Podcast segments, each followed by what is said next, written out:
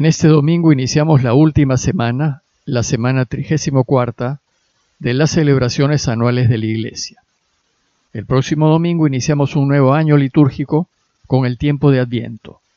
Y el cierre del año lo hacemos hoy con la solemnidad de Jesucristo, Rey del universo.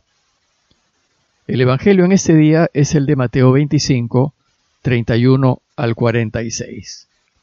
Lo leo. En aquel tiempo dijo Jesús a sus discípulos, Cuando venga en su gloria el Hijo del Hombre y todos los ángeles con él, se sentará en el trono de su gloria y serán reunidas ante él todas las naciones. Él separará a unos de otros, como un pastor separa las ovejas de las cabras, y pondrá las ovejas a su derecha y las cabras a su izquierda. Entonces dirá el rey a los de su derecha, Vengan ustedes benditos de mi Padre, hereden el reino preparado para ustedes desde la creación del mundo. Porque tuve hambre y me dieron de comer, tuve sed y me dieron de beber, fui forastero y me hospedaron, estuve desnudo y me vistieron, enfermo y me visitaron, en la cárcel y vinieron a verme. Entonces los justos le contestarán, pero Señor, ¿cuándo te vimos con hambre y te alimentamos, o con sed y te dimos de beber? ¿Cuándo te vimos forastero y te hospedamos, o desnudo y te vestimos? ¿Cuándo te vimos enfermo o en la cárcel y fuimos a verte? Y el rey les dirá, les aseguro que cada vez que lo hicieron con uno de estos, mis humildes hermanos, conmigo lo hicieron.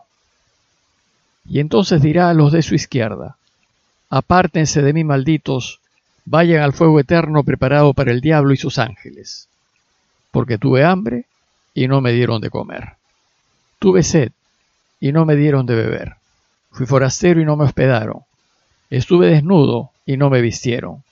Enfermo y en la cárcel y no me visitaron. Entonces también estos contestarán, Pero Señor, ¿cuándo te vimos con hambre o con sed, o forastero o desnudo, o enfermo o en la cárcel y no te asistimos? Y él replicará, les aseguro que cada vez que no lo hicieron con uno de estos mis pequeños hermanos, tampoco lo hicieron conmigo. Y estos irán al castigo eterno y los justos a la vida eterna. Lo que celebramos en esta clausura del año es que Jesús, tal y como lo prometió, vendrá por segunda vez, pero vendrá como rey para cerrar la historia esta historia de dolores, injusticias y muertes que conocemos. Celebramos que vendrá a llevar a su plenitud y cumplimiento total aquel reinado que inició hace dos mil años y que encargó a su iglesia, a nosotros, extender.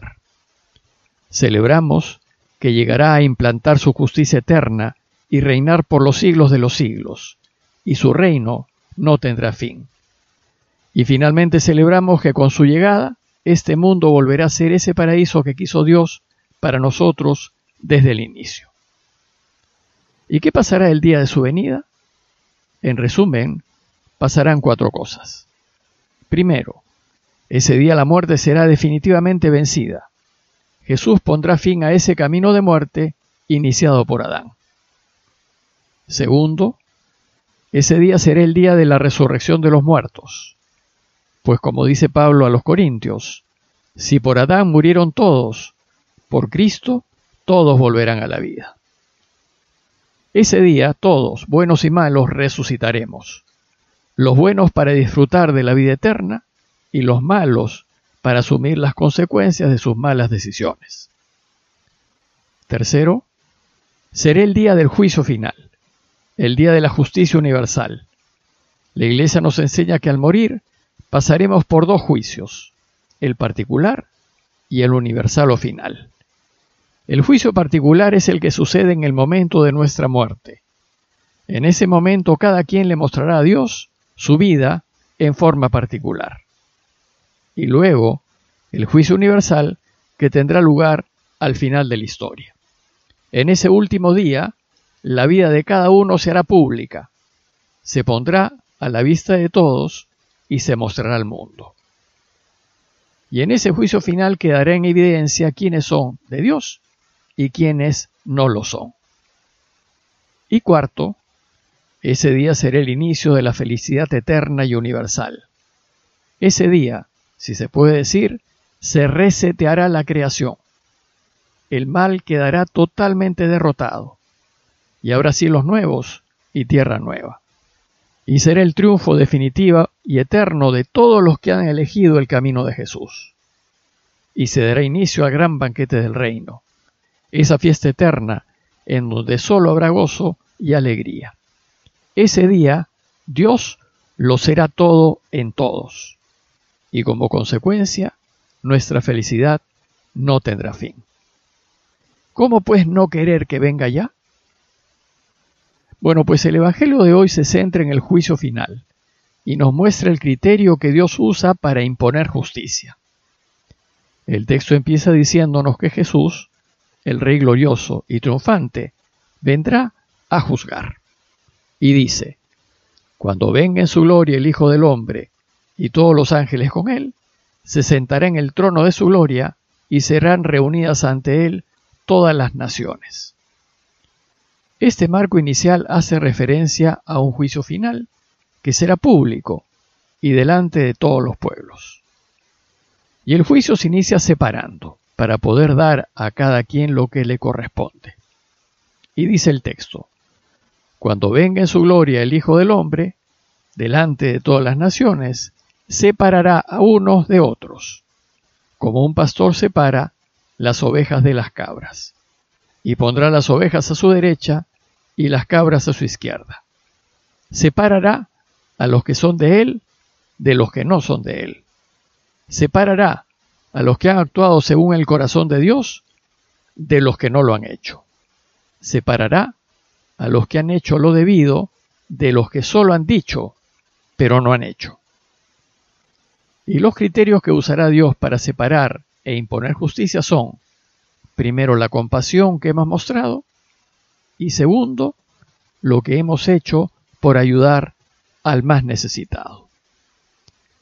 A diferencia de lo que uno pueda pensar, Jesús no nos preguntará si nos hemos portado bien o nos hemos portado mal. Tampoco nos preguntará si hemos ido a misa o si hemos rezado, ni nos juzgará por nuestra apariencia, por lo que mostramos hacia afuera. Él solo juzgará nuestro corazón y lo que hemos hecho por el otro.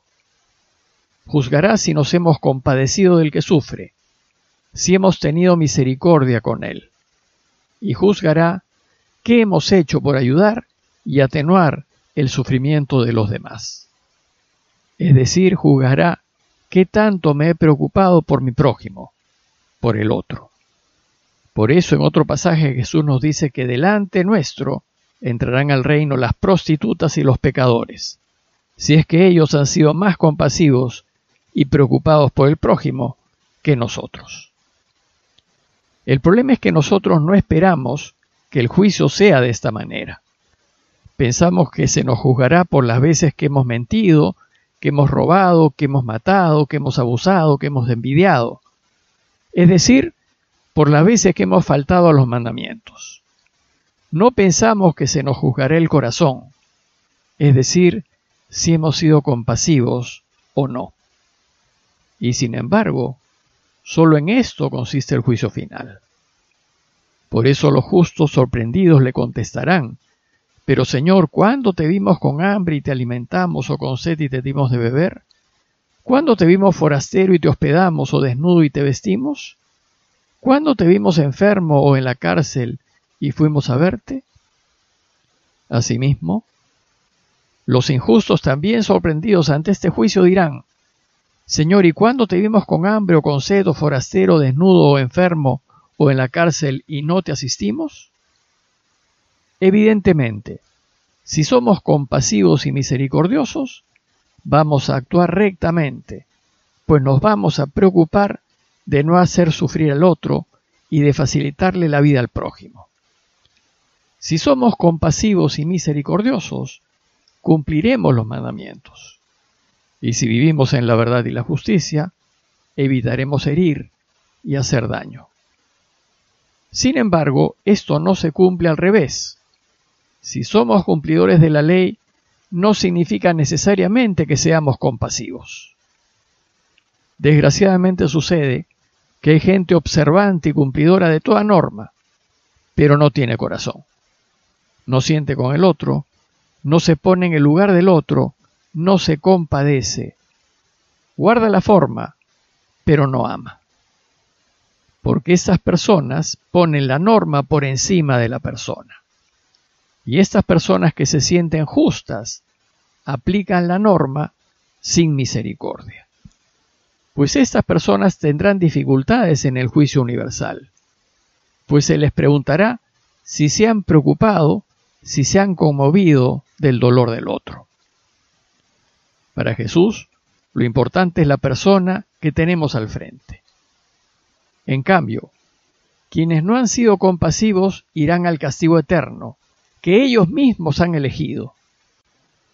La condena es la separación total de Dios, la lejanía de Él y por tanto la tristeza e infelicidad eternas. Esta condena la va decidiendo uno mismo en las decisiones que va tomando contra el otro y finalmente quien se condena es uno mismo. Dios no desea esto para nosotros, pero no le queda otra que respetar nuestra libertad. En conclusión, los invito a que miremos a nuestro alrededor y veamos quiénes son los que le están pasando mal, o están sufriendo, o se sienten solos angustiados o preocupados. Pongámonos en su lugar y preguntémonos. Primero, ¿nos preocupamos de ellos? ¿Nos conmueve su dolor? Y luego, ¿qué hemos hecho para ayudar, aliviar y mitigar sus sufrimientos y hacerle la vida más fácil? Por tanto, mientras esperamos su segunda venida, y sin dejar de lado los mandamientos, busquemos ser buenos de corazón. Preocupémonos que nuestro corazón no sea de piedra, sino de carne. Busquemos tener un corazón que sienta y que se apiade, para que cuando Él llegue nos recompense con abundancia. Parroquia de Fátima, Miraflores, Lima.